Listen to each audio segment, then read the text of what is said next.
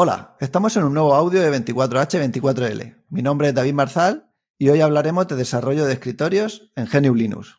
Tenemos como invitados a Juanjo Salvador y Baltasar Ortega. Para presentaros un poco y que os pueda conocer el escuchante, Juanjo, ¿nos puedes hacer un breve resumen de, de dónde vienes, qué relación tienes con el software libre? Bueno, así, así me he dado un planteamiento rápidamente. Bueno, yo soy, programador desde aproximadamente siete años, camino de ocho. Desde que empecé mi carrera como programador he estado bastante ligado al, software libre, principalmente por un, profesor que tenía cuando empecé a estudiar informática, que era un fanático de Linux y, bueno, como tenía mucha, mucha admiración por su figura, por un buen profesor que era además, me, introdujo un poco en el, mundillo de, Linux, empecé a utilizar Linux por él y a, a raíz de ahí me empecé a involucrar con grupos locales y y bueno, pues una cosa llevó a otra y acabé, acabé muy, muy metido en desarrollo de software libre, incluso implicado en, en, varios proyectos como, como, como colaborador.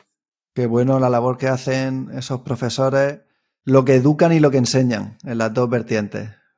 Ahí hablando de profesorado. Sí, bueno, eh, soy Baltasar Ortega, soy, soy docente, aunque ahora ya he dejado un poco la secundaria y me he ido más a la universidad. Y yo pues me involucré en el mundo del software libre un poco por cabezonería, porque en verdad no soy ni programador, ni diseñador, ni nada que acabe en OR, soy, bueno, sí, divulgador, si queremos decirlo así, del software libre. Y, y mi, mi, mi, granito de arena es eh, promocionar el software libremente del blog que, que escribo a diario.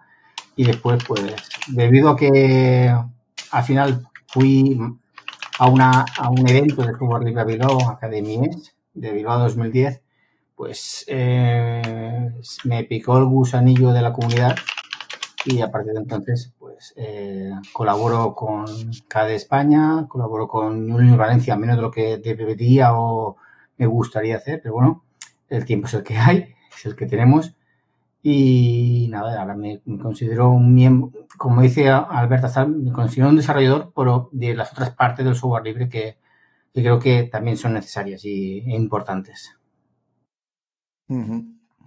Y antes de entrar en harina de lo que es el tema principal de desarrollo de escritorio en GNU Linux, como esto se está grabando a finales de enero y cuando se publique, espero que no sea muy tarde de mediados de febrero, Sabéis que está el I Love Free Software de la Free Software Foundation Europe, que es el 14 de febrero. Entonces quería preguntaros qué proyecto os apetece destacar para que los que nos escuchen recuerden de que el software libre está hecho por personas que dedican su tiempo libre y que está bien que aunque alguna vez se nos, se nos cuelgue o todo no vaya perfecto, se nos da mucho a cambio de muy poco y es una buena costumbre agradecer a la gente el trabajo que hacen. Yo, por ejemplo, quiero agradecer el proyecto de PeerTube, que la verdad es que últimamente lo estoy usando mucho más que antes.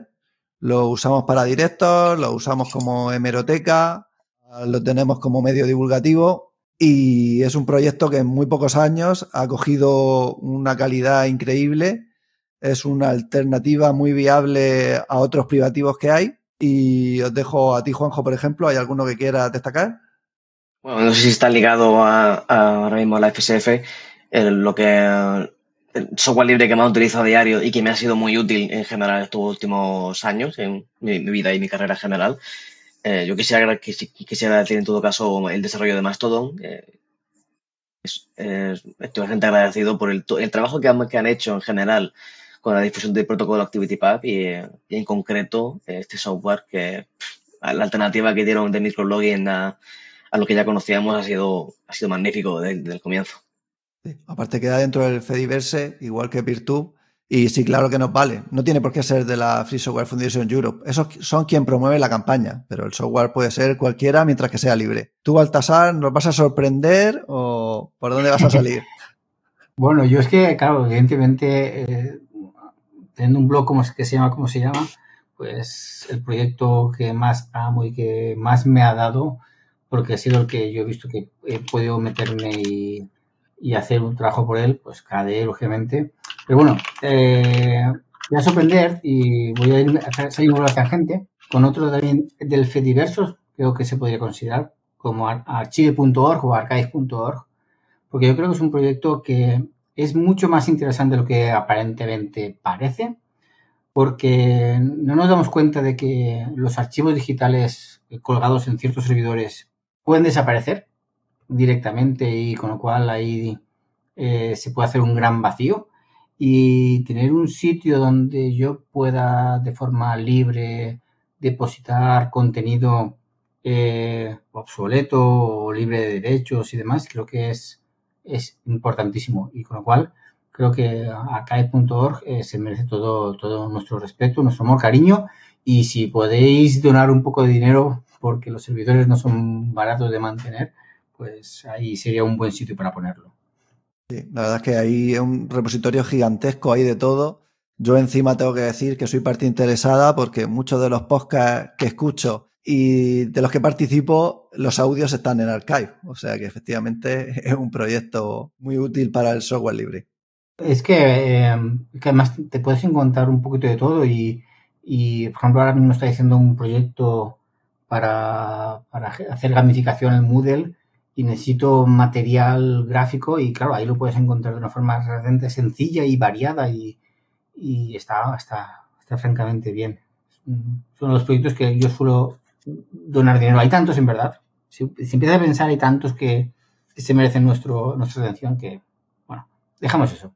Bueno, y luego el, 20, el 14 de febrero, eh, Mastodon o en cualquier red del Fediverso podéis hacer un listado ahí de los que queráis. No es obligatorio quedarse en uno, aunque también es, es imposible decir todos los que usamos, porque es que la verdad te pones a tirar de lista y, y son cientos de, de librerías y aplicaciones las que usamos gracias al trabajo de gente. Pero bueno, entramos a... Cada vez más, ¿eh? Cada vez más, porque eh, si, si, si empiezo a analizar nuestro, nuestro día a día con software libre, a pesar de que muchas veces somos derrotistas y que esto no va bien, que eh, yo prácticamente me, me, mm, no soy un, técnico total, pero solamente utilizo software libre.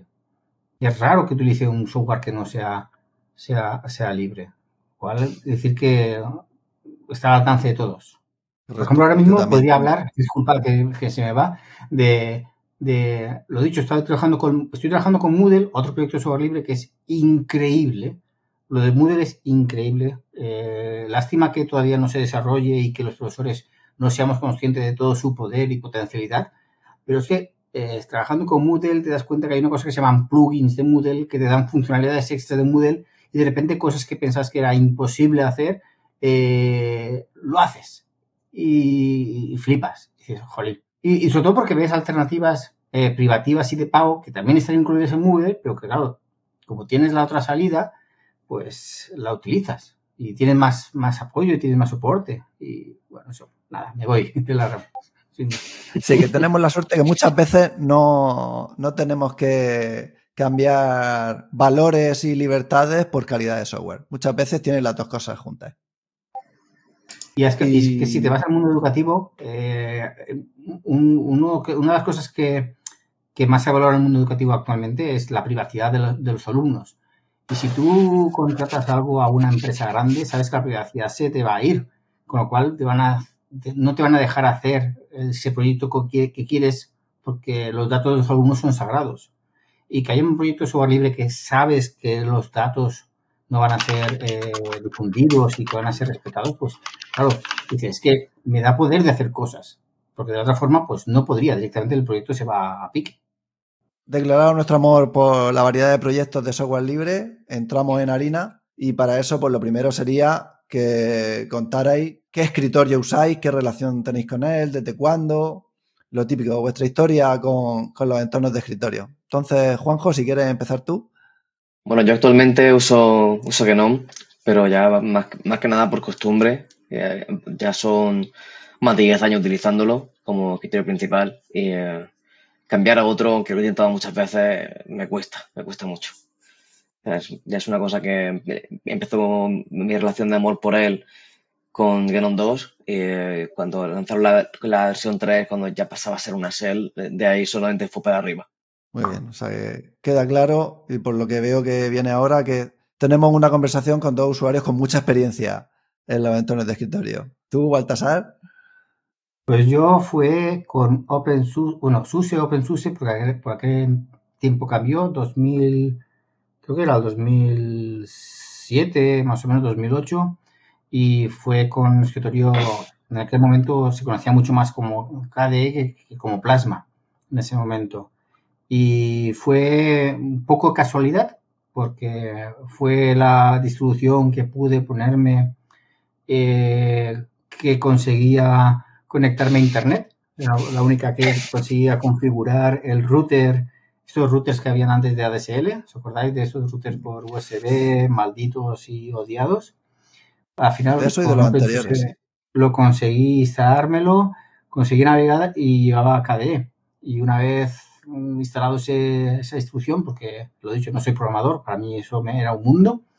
Y, y una vez instalado KDE, pues vas viendo que KDE no solo en tus escritorios, sino que hay aplicaciones, que estaba KDE PIN por aquel momento, que estaba con Keror, que había un mogollón, un ecosistema muy variado de aplicaciones con cientos de opciones y con cientos de posibilidades que, que cosas que, que, con Windows eran complicadas de hacer porque cada vez eran ponerle más cosas, más cosas al sistema, entonces se hacía más lento. Y en, en este caso con OpenSUSE y KDE, pues las cosas se van, iban fluidas y demás, con lo cual al final pues me quedé con KDE. Y de tanto que aprendí y tanto que, que recibí de, los foros comunitarios, pues decidí pues dedicar parte de mi tiempo a, a hablar de sus bondades y sus defectos. Juanjo, tú, ya sea en la vertiente técnica o de usabilidad, ¿qué destacarías de Genome después de 10 años? Ya sea, si quieres destacar la evolución que ha tenido en usabilidad, en diseño, en las tecnologías que usa. Pues creo que precisamente lo más destacable sería en cuanto al, en cuanto al diseño. Eh, fue un salto muy grande de la versión 2 a la versión 3. Se, se reinventó prácticamente todo, se diseñó prácticamente todo. Y a, partir de cierto punto en la, la, versión 3, creo que fue a partir de la 3.8 o así, empezaron a poner mucho, mucho enfoque en, en lo que estaba en, en Elsa en aquel tiempo, allá por 2013-2014, cuando los smartphones eran ya una realidad plausible, las tablets estaban a, la orden del día en cuanto a electrónica de consumo. Eh, y me empezó a adaptarse a interfaces, táctiles, empezó a basar su diseño mucho en eso. En botoncitos grandes que puedas, que, puedas pinchar con el dedo fácilmente. Eh, eso al final ha hecho que, que el diseño sea, sea bonito, lo primero, y sea también muy claro y muy, y muy limpio. O sea, el, puesto tanto énfasis en esto. A mí me ha parecido sinceramente uno de los grandes avances que han tenido, de los grandes saltos que han dado y de las, de las cosas que más me gustan ahora mismo. Y yo, por lo que tengo entendido, tienen un diseño muy claro. No sé si decir si lo imponen, pero lo marcan para que haya una uniformidad y que casi todo sea así, que encaje, ¿no? Que haya una armonía entre las aplicaciones, entre sí. ¿Es correcto? Sí, eh, existe una guía de desarrollo para la interfaces para intentar mantener precisamente eso, esa, armonía entre, entre, todas las aplicaciones y esa, ese diseño unificado más o menos entre todo, todo el desarrollo, especialmente en aquellas que se llegan a considerar como aplicaciones propias de, de Gnome, aquellas que la fundación adopta como suyas propias o, o, aquellas que pretenden llevar el nombre de Gnome, el nombre de la aplicación. Me quiere sonar que eso tiene algo que ver con Livadagüita o algo así, que es una librería que se encarga de, la mayor parte de eso. Sí, es la, librería, es la librería más utilizada por excelencia con, junto con GTK para el desarrollo de, en general, todo el de todas las aplicaciones, mm, no nativas, pero directas, pero casi, de, dentro de Gnome. El Livadagüita, sí.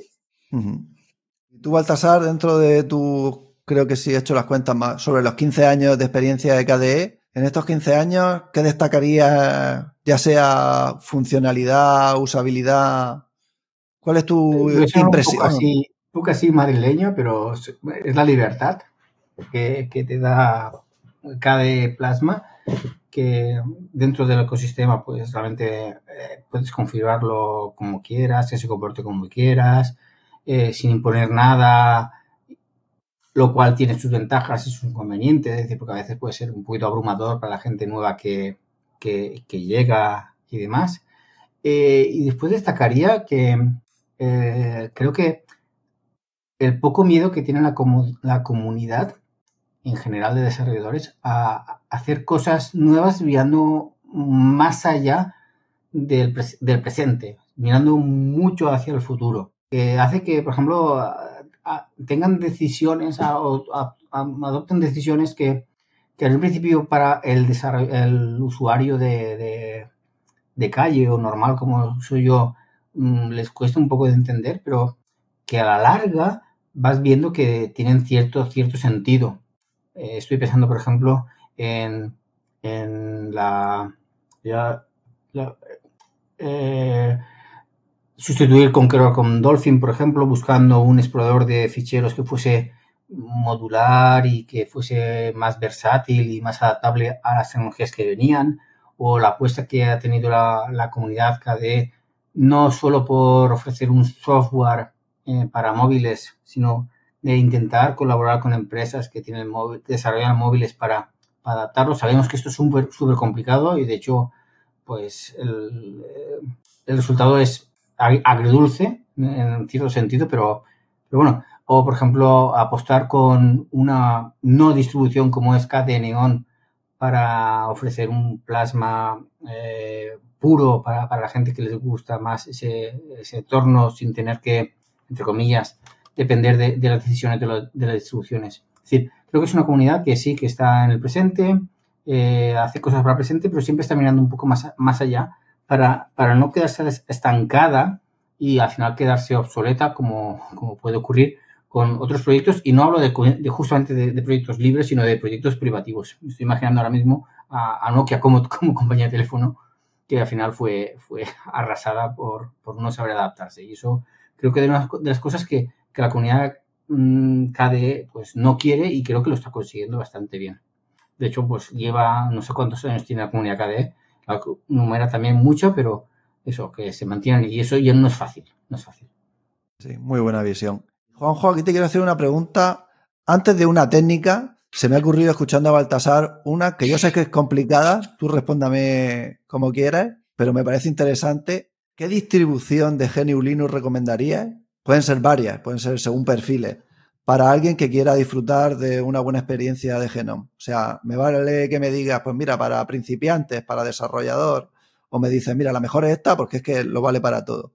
Según tú, según tu experiencia, ¿recomendarías alguna? Si es poniendo el focus en, que el usuario, en disfrutar de una buena experiencia de Genome como usuario, eh, yo diría casi 100% Fedora. Para cualquier tipo de usuario, tanto usuarios nuevos como usuarios ya más avanzados. Vale, eso, la verdad es que eso es lo que escucho mucho. La verdad es que la gente, imagino que tendrá que ver con que Fedora tiene detrás a Red Hat y que Genome tiene detrás a Red Hat, y entonces que se lleva muy bien. No sé si es por eso, pero escucho mucho a decir a la gente que, que Fedora brinda una experiencia muy buena de, de Genome. Y si lo dices tú, creo que lo damos por confirmado. Y ahora ya la pregunta un poco más técnica, que es uh, si tienes experiencia desarrollando ya sea extensiones o colaborando de alguna manera con Genome. Pues, eh, bueno, en cuanto a extensiones, sí que, sí alguna vez he desarrollado alguna cosa más, para uso propio que no he llegado a publicar.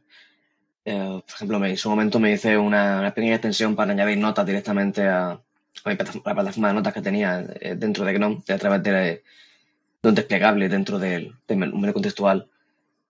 Fuera de eso, realmente lo más cercano que he estado a contribuir dentro del, proyecto Genome ha sido divulgativo. Ahí más como Baltasar. Y en la parte de extensiones, tu experiencia con la tecnología, con el lenguaje de programación, el framework, ¿cómo, ¿cómo, ha sido? ¿Has visto que evolucionaba, que te cambiaban las tecnologías o era algo estable? O yo tengo entendido que Genome es famoso porque te deja usar muchos lenguajes de programación para hacer lo mismo. No es que tengas que usar uno en concreto sí o sí y no tiene otro, sino que te da bastante libertad. Sí, en, cuanto a lo que es desarrollo de aplicaciones dentro del escritorio Genome, eh, cualquier lenguaje te sirve siempre y cuando sigas unas una pautas de desarrollo, la, que es diseño y, utilizando cualquiera de los muchos ports que hay de, de, GTK que hay para casi cualquier lenguaje si hablamos ya del desarrollo más interno dentro de lo que es el escritorio, como extensiones, por ejemplo, aquí sí o sí toca pasar por, JavaScript porque es el lenguaje que utiliza el, motor que hace Move Genome, lo cual no, no está mal. Al final, eh, yo, yo soy desarrollador web principalmente y, y trabajar con eso es casi como trabajar con una web normal y corriente. Pero hasta hace no mucho la documentación que había era bastante, bastante ineficiente, bastante pobre y que te hacía plantear cómo hay gente que desarrolla extensiones súper complejas con las pocas cosas que hay para documentarse y aprender. Ya por suerte eso lo han arreglado y se ha mejorado mucho. tendría a los valientes como atareados que se tiran ahí al ruedo y empiezan a programar como locos. ¿Y tú has tenido alguna experiencia de que te cambien la compatibilidad, que se rompa? O sea, lo típico que suena. Lo que yo oigo es que con las extensiones hay que tener cuidado, que cuando actualizas de la 39 a la 40, es posible que se rompa y tengas que, que actualizar para que eso siga funcionando. ¿Tú tu extensión la has ido actualizando en el tiempo o la hiciste en un momento y no, no la has mantenido? Pues la, la mía que, sigo utilizando yo y creo que es el único usuario que la tiene realmente, eh, no, ha, no, ha, tenido grandes cambios en cuanto al API, o no, tiene, no tiene necesidad de actualizar nada dentro. No ha habido nada que se ha roto de momento. Bueno, entonces, pero, sí, pero está bien también sí. que, que, hay experiencias de que no siempre tiene por qué. Que hay gente que la haya podido pasar como atareado, no significa que todas las extensiones tengan que romperse. Como por cierto va a pasar, esto la una entradilla a Baltasar, se van a romper la mayoría de extensiones en plasma, en KDE, con el salto a Qt6. A ti, Baltasar, no te voy a preguntar por temas muy técnicos, pero tú podríamos decir que eres la voz, o mejor dicho, el, la letra de la portavocía de, de KDE España y sin ser programador, la noticia que sale de KDE pasa por tus manos. Entonces, ¿nos podrías contar algo de el, el futuro que viene por delante con, con Plasma 6 o Qt6? Eh, creo que este, este podcast no podía venir a, a, mejor tipo porque a hora de grabarlo estamos a 33 días, 23 horas, 3 minutos y 45 segundos del de lanzamiento de Plasma eh, 6, bueno, Plasma 6, KD6 y como queráis llamarlo 6, ¿de acuerdo?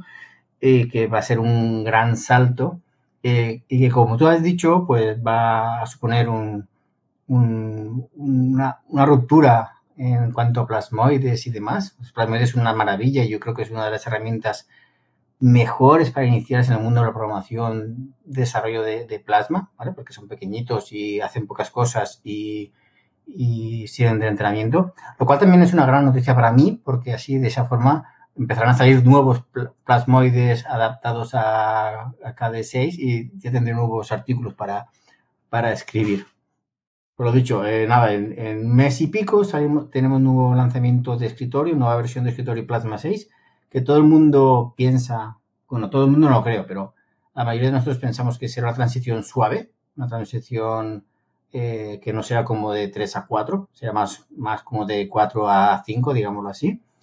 Y utilizando tecnologías Qt6, librerías gráficas Qt6, que por cierto eh, llevan por la versión 6.6, si no recuerdo mal, lo cual significa que no es nada, no es nada eh, súper, súper nuevo, sino que ya está testeado y funciona más o menos, más o menos bien. Por eso pienso que será una transición relativamente suave. Sí, yo creo que uséis el entorno de escritorio que uséis, se puede decir y es válido que vivimos unos momentos muy interesantes. Y para que toda esta innovación momento dulce que tenemos de los entornos de escritorio se produzca, hace falta que haya financiación y voluntariado. Juanjo, ¿tú eres consciente de los medios de financiación o de las maneras en las que uno puede colaborar y ser voluntario con Genome? Bueno, principalmente eh, Genome, Genome, acepta, acepta donaciones de, de usuarios. Eh, se, pueden, se pueden realizar donaciones a través del programa de, de Adopta un Developer dentro de, de, con donaciones de mínimas desde un, un, dólar, un equivalente, hasta por lo que quieras donar mensualmente, es más recurrente, donaciones de un solo, de un solo uso o, o similar. Hay que recordar que, que, todo ayuda, aunque parezca poco, si muchas personas ponen un poco, al final suma. Bueno, pues la verdad es que durante mucho tiempo, durante hace, un, hace un tiempo, eh, tuvimos unas aportaciones bastante mmm, generosas de, creo que era Pineapple y otro más, que dieron un buen pellizco de dinero para llevar el proyecto a buen, a buen puerto, bueno, seguir con el proyecto a buen puerto. Eh, pero hace tiempo que eso ya, ya ha pasado, no sé, quizá, porque claro, tienen límites y eso son una especie de loterías que te, que te caen y ya está. ¿Vale? Recuerdo que eso ayudó a, a, contar un par, de desarrolladores de tiempo completo para ciertos proyectos. Y lo que sigue se mantiene son las donaciones puntuales. Vais a la página de kd.org y pone haz tu donación puntual. Y sí que han hecho una novedad para el lanzamiento de, de este, de este nuevo versión sexta, ¿vale? Este KD6 que no es KD6, es Plasma 6 y KD Framework 6 y eh, KDGR, bueno, sigue con el año 24.02, eso continúa igual. Sí han puesto una cosa nueva que me llamó la atención, que es hacerte, eh, ¿cómo lo han llamado aquí en castellano? Uh, no sé cómo lo llaman aquí en castellano, pero sería un, así, un miembro de apoyo, ¿vale? En lo cual, pues, eh, eh, te comprometes a hacer una donación mensual al proyecto, además de, donaciones eh, puntuales, que siempre se pueden hacer, donaciones eh, mensuales. Y para promocionarlo hicieron una especie de, de meta, se pusieron una meta de llegar a 500 miembros de donaciones mensuales. Y lo, la, la, buena noticia es que ahora, en esos momentos, eh, no solo han superado, han superado con, con creces el, esos 500 contribuidores mensuales, lo cual está muy bien, puede ser públicos o pueden ser anónimos, y que, que claro, sirve, eso es súper, súper positivo, es decir, están, están haciendo que haya un gran número de, de personas que, que, apoyen de una forma u otra una, que el proyecto KDE, de forma económica es, es importante. Eh, yo me encantaría que al final fuese, KDE fuese, fuese un referente en todos los sentidos. Es decir, mi sueño sería mmm, pagar una, un, algo a KDE que me guardara, por ejemplo, mis datos. De eso, de, del proyecto KDE me fío. De otros proyectos, pues no tanto. Y si eso, se, claro, eso cuesta dinero. Eh, igual es una, una, cosa de, para pensar en un futuro. Y hay que recordar que aunque se haya llegado al objetivo, el objetivo no es, no es un punto de llegar y pararse, hay que continuar. Entonces, porque a veces dice, oh, ya han llegado, ya está libre, no hace falta ayudar más. Siempre viene bien. Los objetivos suelen ser humildes y si más gente apoya, más cosas se pueden hacer. Eh, actualmente eh, lo han superado con un 106%, hay 690 miembros según pone la web que ya, que ya han, se han convertido en miembros de apoyo a, nominales, digámoslo así, y esto sigue creciendo. Hay que pensar una cosa, que muchas veces eh, nuestra visión del mundo es, es, un poco limitada. Es decir, eh, podemos pensar que un euro no es nada, para eso no lo hago, pero yo siempre pongo el mismo ejemplo. Nos vamos a, no sé cuántas veces cogéis el avión vosotros al cabo del, del, año, pero cuando vais a coger el avión, que vais a lo mejor una vez a, al año, eh, en los aeropuertos están llenísimos de gente, que de gente que viaja en aviones que están repletos, que están siempre llenos, que pocas veces cogerás un avión que esté vacío, y eso te da una, una idea de la magnitud de, de, cantidad de gente que somos en el planeta, ¿vale? Y claro, eh, un euro de una persona de, en cada, en, de cada pueblo, imaginaros cuánto es, cuánto es. Hablo de España, solamente hablo de España. Entonces, claro, a mí me recuerda mucho a Lola Flores. Sí, es que es, es que es eso. Eh, yo creo que empecé a entender la estadística cuando yo a Lola Flores a hablar de esto. Y creo que Juanjo no sabe de qué estamos hablando. No, para los que seáis muy jóvenes, salió Lola Flores diciendo cuando, con problemas con Hacienda, si cada español me diera una peseta, yo tendría solucionado mi problema. Porque claro, son muchas pesetas con los millones de españoles. Correcto, esa es la idea. Entonces, esa, esa frase de ahí de Flores a mí me hizo entender mucho mejor la estadística y cuando hablamos de millones de personas, que son españoles, lo que realmente significa. Y luego me, me, suena, ¿a ti te suena, Juanjo, que la Genome Foundation haya recibido como una donación de un millón de dólares o algo así de algún benefactor y creo que lo están empleando en cosas de accesibilidad y cosas así? Pues recuerdo haber leído una noticia al respecto, eh, pero no fue algo en lo que indagué mucho, pero, pero sí, no es una cosa tampoco que no ocurre todos los días, pero tampoco es una cosa que ocurra muy rara vez. O sea, de vez en cuando si hay alguna empresa que se interesa en, patrocinar más fuerte el proyecto por, por el motivo que sea y hace inversiones bastante grandes de patrocinio, sobre todo cuando hay eventos tipo WADEC y, demás, que, bueno, pues tienden a ser empleados en, eso, en, seguir desarrollando si la, si la empresa que, que, mete el impulso económico, si le interesa poner desarrolladores, como es el caso de Red Hat, que metió a mucha gente dentro, muchos, de, muchos developers dentro, o directamente alguna otra que solo patrocina con, con, a nivel económico. Yo siempre hago el, el, hincapié en que para la salud de los proyectos es importante que se puedan soportar por los usuarios. Pero viene muy bien que venga una empresa o algún patrocinador y te dé una ayuda, porque eso empuja mucho. Pero la base tiene que estar en los usuarios, porque si no, el proyecto tiende a derivarse y ya no es algo que al final cumpla los intereses de los usuarios. Y hablando de usuarios, quería introducir el tema de los grupos locales. Si conocéis grupos, primero vamos a hablar de los locales y luego si vemos que está un poco más la cosa, pasamos a los virtuales, pero si tenéis asociaciones, si os juntáis, en tu caso, Juanjo, de Genome en España, hay, hay grupos regionales o... Bueno, existe una asociación, antigua asociación, que no sé si sigue todavía activo como tal, como eh, registro y demás, que es Genome Hispano, que aglutina a, los desarrolladores de Genome eh, hispanohablantes que, se han ido juntando bajo una misma bandera. Eh, luego, aparte de eso, pues ya asociaciones más, más de ámbito más local, más de, de pueblos, ciudades y demás.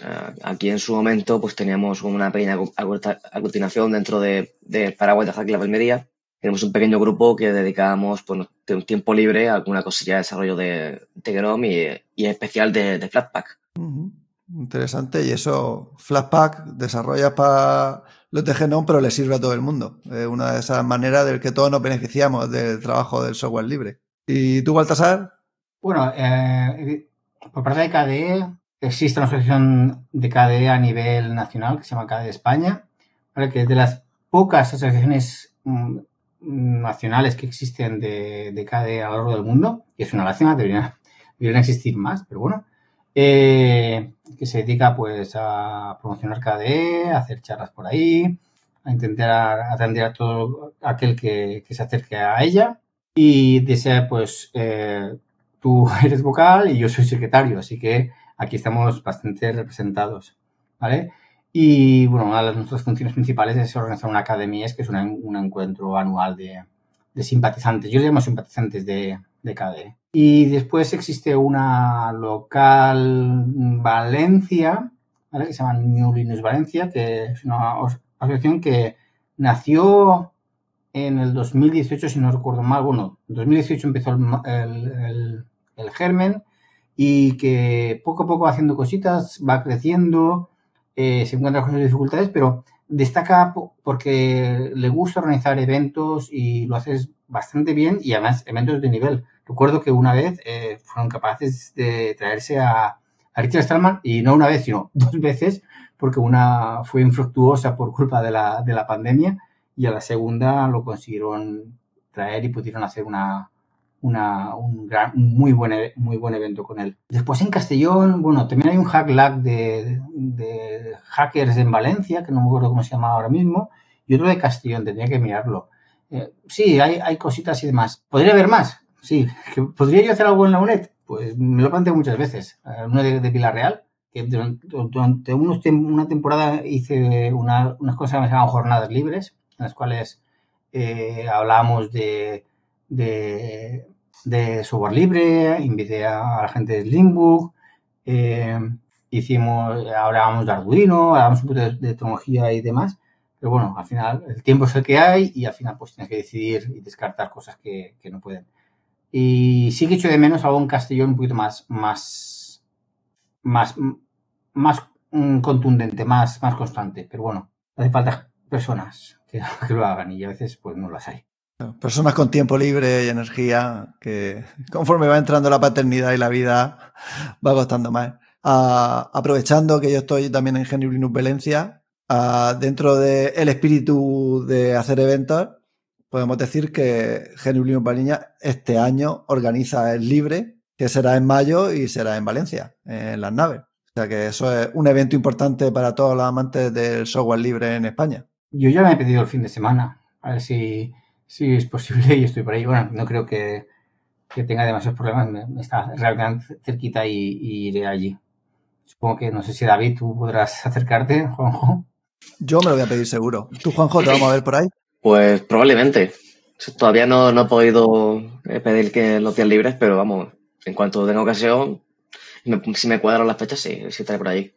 Recuerdo que es viernes y sábado. O sea que si estáis cerca en Valencia, el sábado lo tenéis a huevo. Si tenéis la suerte también de poder pedir los días libres, pues viernes y sábado habrá mucha gente, muchas charlas y salas muy interesantes. Y volviendo a Genómica DE, quitando la parte presencial, que es un poco más complicado, en virtual, si yo fuera un amante de Genome y tuviera ganas de hablar de Genome con otras personas, a salas de Matrix, grupos de Telegram, ¿tú estás metido en algún fregado de esos, Juanjo?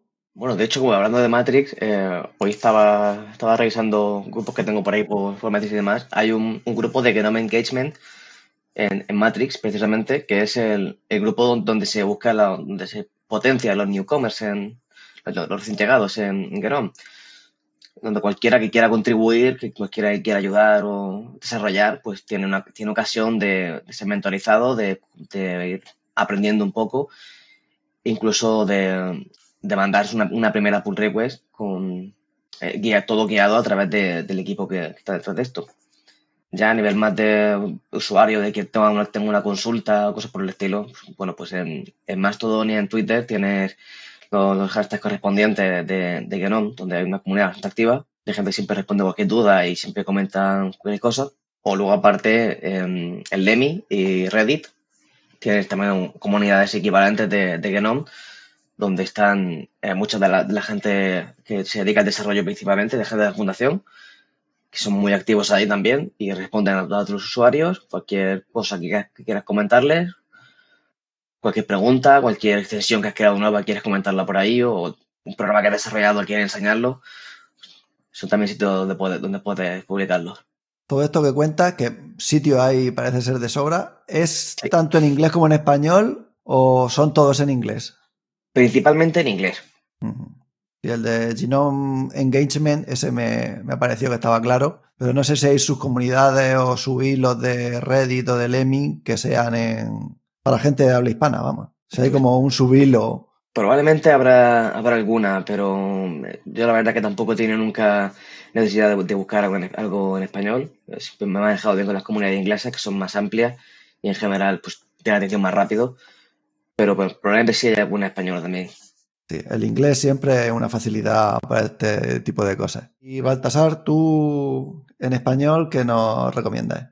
Pues eh, yo eh, aunque sí que es cierto que la, comunidad KDE eh, está promocionando a tope Matrix y, demás, eh, en español casi os recomiendo que os paséis por el Telegram de Cañas y Bravas de la comunidad KDE.